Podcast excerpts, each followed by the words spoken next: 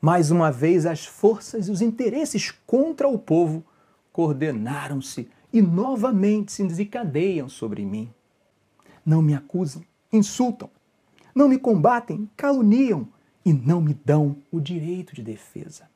Precisam sufocar a minha voz e impedir a minha ação, para que eu não continue a defender como sempre defendi o povo e principalmente os humildes.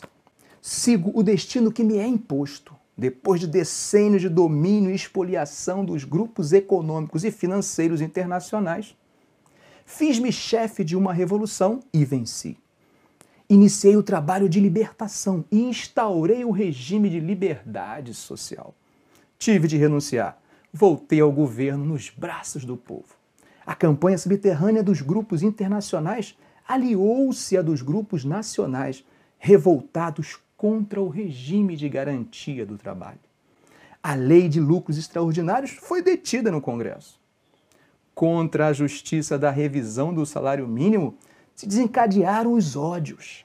Quis criar a liberdade nacional na potencialização das nossas riquezas através da Petrobras. E, mal começa esta a funcionar, a onda de agitação se avoluma.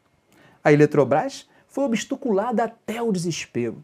Não querem que o trabalhador seja livre. Não querem que o povo seja independente. Assumiu o governo dentro do aspiral inflacionário que destruiu os valores do trabalho. Os lucros das empresas estrangeiras alcançavam até 500% ao ano. Nas declarações de valores do que importávamos, existiam fraudes constatadas de mais de 100 milhões de dólares por ano. Veio a crise do café, valorizou-se o nosso principal produto. Tentamos defender seu preço e a resposta foi uma violenta pressão sobre a nossa economia, a ponto de sermos obrigados a ceder. Tenho lutado mês a mês, dia a dia, hora a hora, resistindo a uma pressão constante, incessante, tudo suportando em silêncio, tudo esquecendo, renunciando a mim mesmo para defender o povo que agora se queda desamparado. Nada mais vos posso dar a não ser o meu sangue. Se as aves de rapina querem o sangue de alguém, querem continuar sugando o povo brasileiro, eu ofereço em holocausto a minha vida. Escolho esse meio de estar sempre convosco. Quando vos humilharem, sentireis minha alma sofrendo ao vosso lado.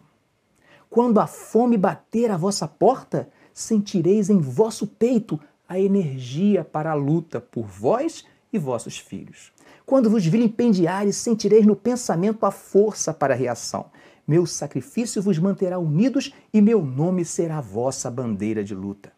Cada gota do meu sangue será uma chama imortal na vossa consciência e manterá a vibração sagrada para a resistência. Ao ódio, respondo com o perdão. E aos que pensam que me derrotaram, respondo com a minha vitória. Era escravo do povo e hoje me liberto para a vida eterna. Mas esse povo de quem fui escravo não mais será escravo de ninguém. Meu sacrifício ficará para sempre em sua alma, e meu sangue será o preço do seu resgate. Lutei contra a expoliação do Brasil. Lutei contra a expoliação do povo. Tenho lutado de peito aberto. O ódio, as infâmias, a calúnia não abateram o meu ânimo. Eu vos dei a minha vida. Agora vos ofereço a minha morte nada receio, serenamente dou o primeiro passo no caminho da eternidade e saio da vida para entrar na história.